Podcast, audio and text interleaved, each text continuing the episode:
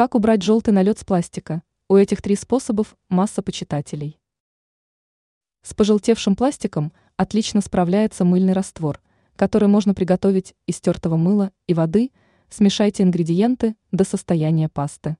Подождите, пока она набухнет, нанесите на поверхность на полчаса и смойте теплой водой. Это хоть и действенный, но, как передает Advice, News не единственный вариант очистки пластиковых поверхностей. Способ с димексидом. Налейте немного димексида на ватный диск или губку и начните интенсивно протирать им поверхность пластика. Продолжайте, пока материал не осветлится до желаемого оттенка. Обычно это занимает 5-10 секунд. После процедуры протрите поверхность пластика губкой или тряпкой, смоченной водой. Метод с перекисью водорода. Вам предстоит достаточно обильно налить перекись на тряпку и протереть ею пластик. Еще лучше замочить изделие в перекиси, если элементы мелкие и их можно удалить.